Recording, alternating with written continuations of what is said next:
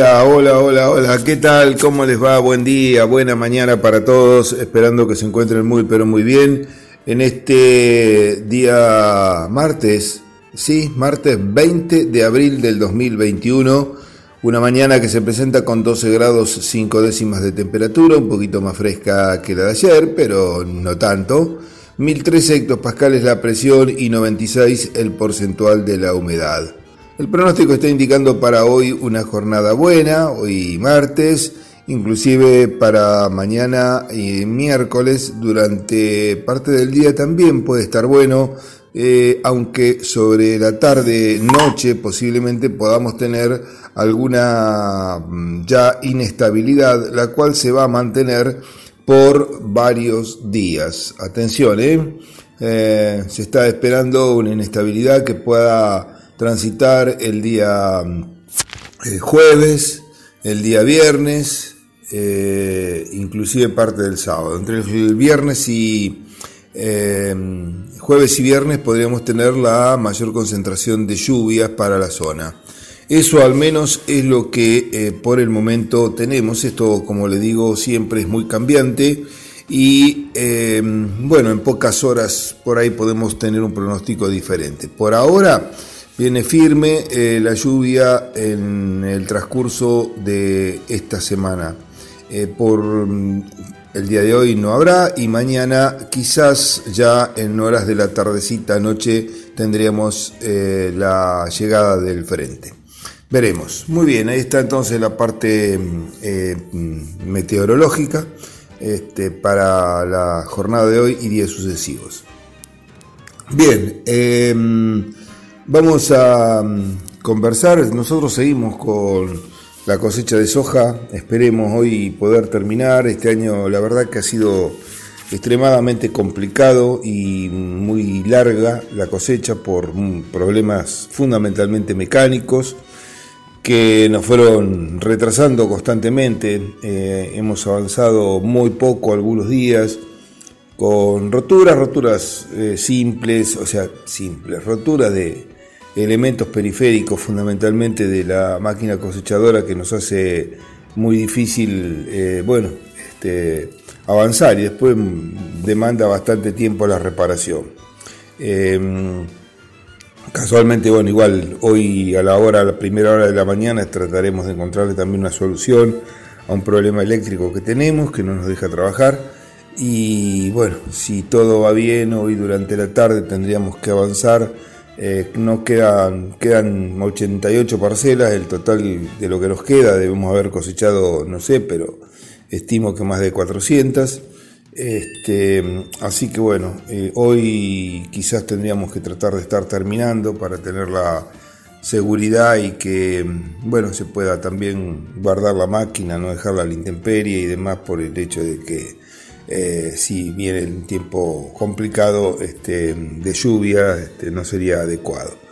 Em, los rendimientos en general eh, no, no, los tengo, pero eh, no los tengo porque nosotros vamos cosechando en bolsa. Cada parcela tiene, cosechamos un metro veinte por em, este, 7 metros de largo. Eso representa una superficie cercana a los 10 metros cuadrados. Por lo tanto, el peso que puede dar una bolsa directamente eh, es el equivalente multiplicado, eh, este, es el equivalente a, por 10 por mil, es el equivalente a una hectárea, eh, porque son 10 metros cuadrados los que estamos cosechando, 9, 90 y algo, es una cuenta redonda para tener una idea. Y uno se da cuenta por el peso de la bolsa, ¿no?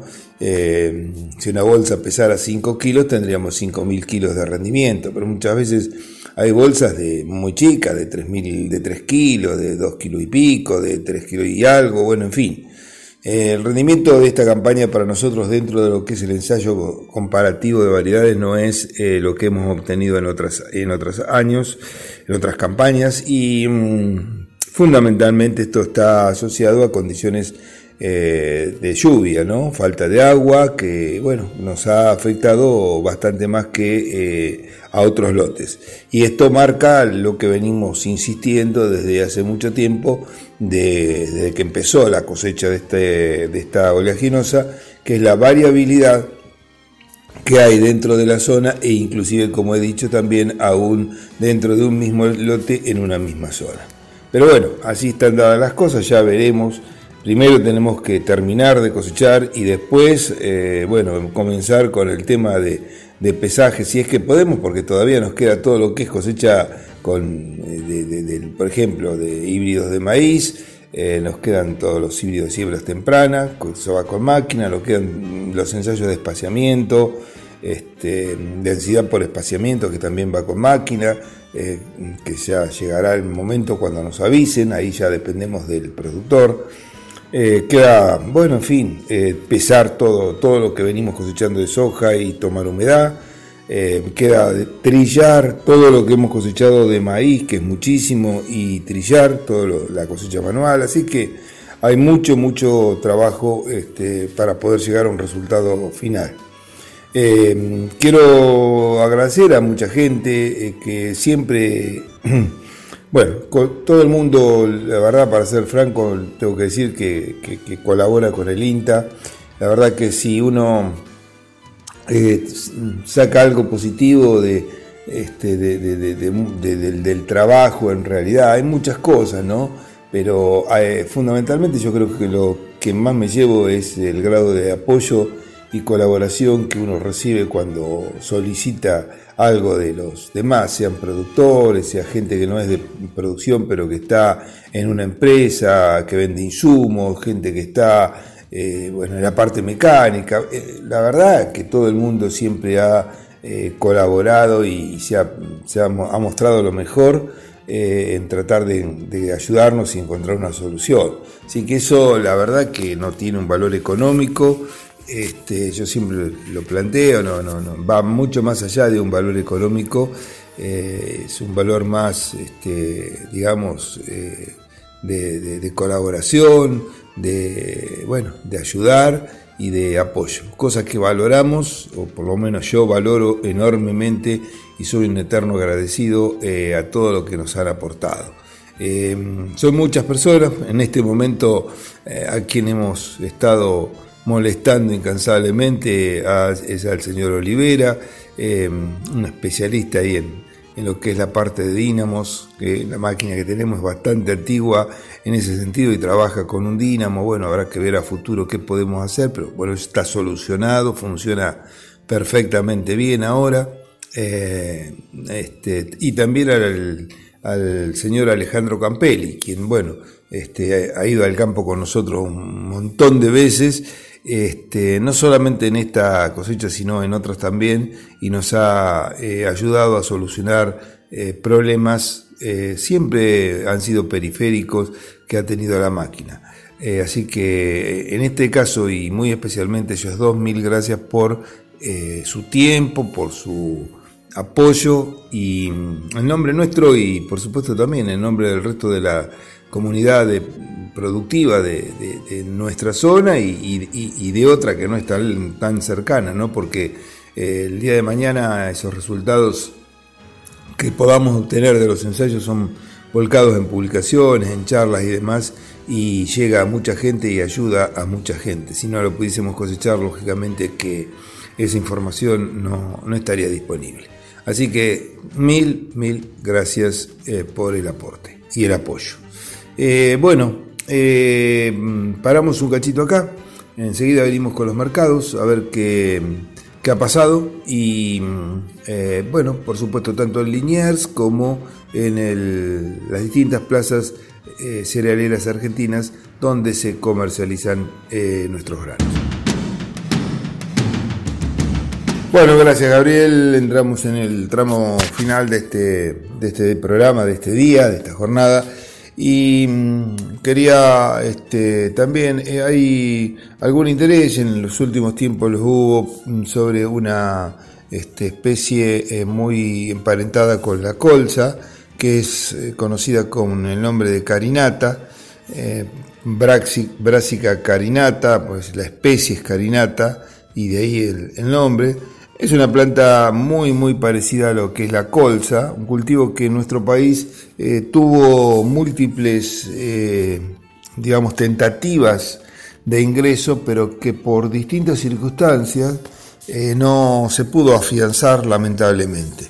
en algún momento fue la económica, este, en otro fue la comercial, este, en fin, en otra es el hecho de que el productor no, digamos, no, eh, no, tiene un mercado eh, abierto como puede tener este otro cultivo, es más dependiente, hay que firmar convenios, contratos, etcétera, etcétera, y eso al productor realmente no le, no le gusta demasiado. Creo que son las causas eh, importantes o, o, por lo menos las más destacadas por las cuales el cultivo en el caso de colza en nuestra región no ha prosperado como eh, este, a lo mejor uno hubiese pensado en algún momento. Eh, cuando mm, eh, tuvo auges también coincidieron con periodos en los cuales los cultivos de invierno no, no fueron rentables, caso de trigo, caso de cebada fundamentalmente, que son los cultivos más, más grandes en hectáreas y más tradicionales que en nuestra región se realizan. La mm, carinata es una especie que se la utiliza no para uso, o sea, para la obtención de mm, biocombustibles, fundamentalmente, no es para uso humano, sino para biocombustibles, es muy similar a la colza, em, tiene requerimientos muy parecidos.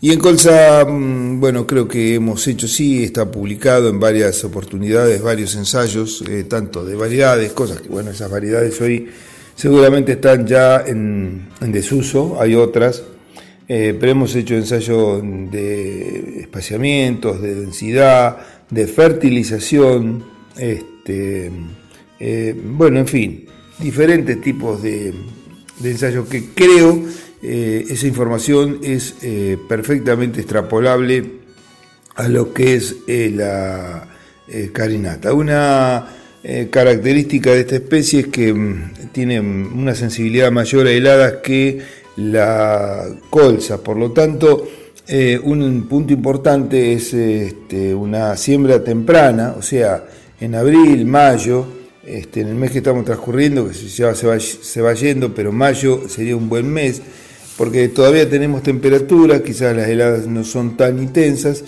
eh, esperando que después vengan las heladas seguramente en julio y agosto, eh, que mm, bueno, puede llegar a producir en algún caso la muerte de alguna plántula, pero mm, en, general cuando el cultivo ya está implantado, por eso es lo importante de hacerlo en, mayo y no irse a una siembra muy invernal, porque ahí sí, si toma la planta tan pequeña, eh, prácticamente la puede matar con facilidad pero con una planta ya implantada, arraigada, em, la planta lo, que hace, y esto va a depender de la variedad, eso lo hemos visto en años anteriores, em, empieza, no, no muere, sino que lo que hace es ponerse violeta, ponerse este, media bordó, un color especial porque se van acumulando productos, antocianinas en realidad, son pigmentos que la propia planta produce diariamente pero eh, por las condiciones ambientales hace que esos productos se vayan concentrando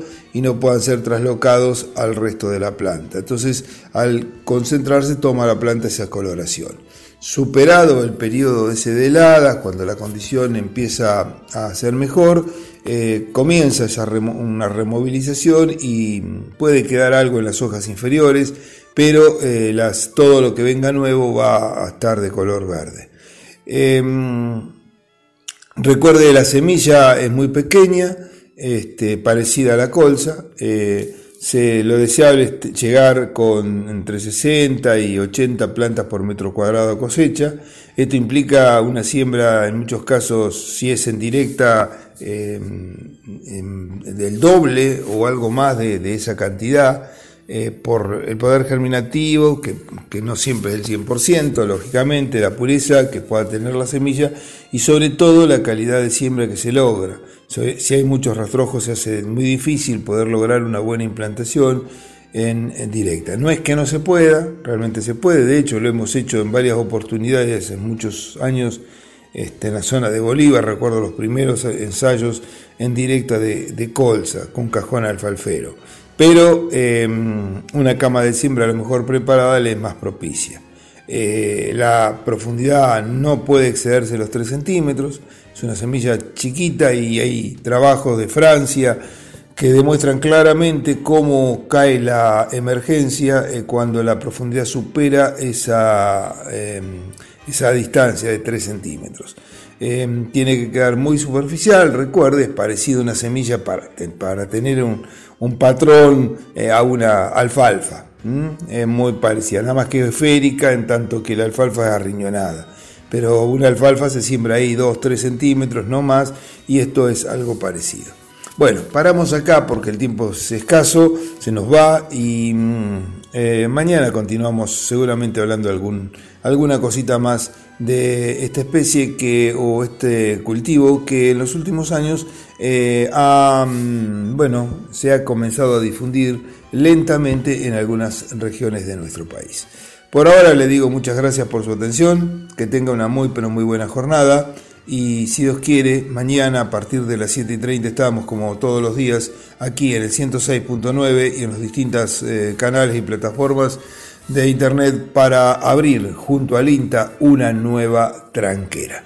Que lo tenga, que lo pase bien y como siempre, gracias por su atención. Hasta mañana.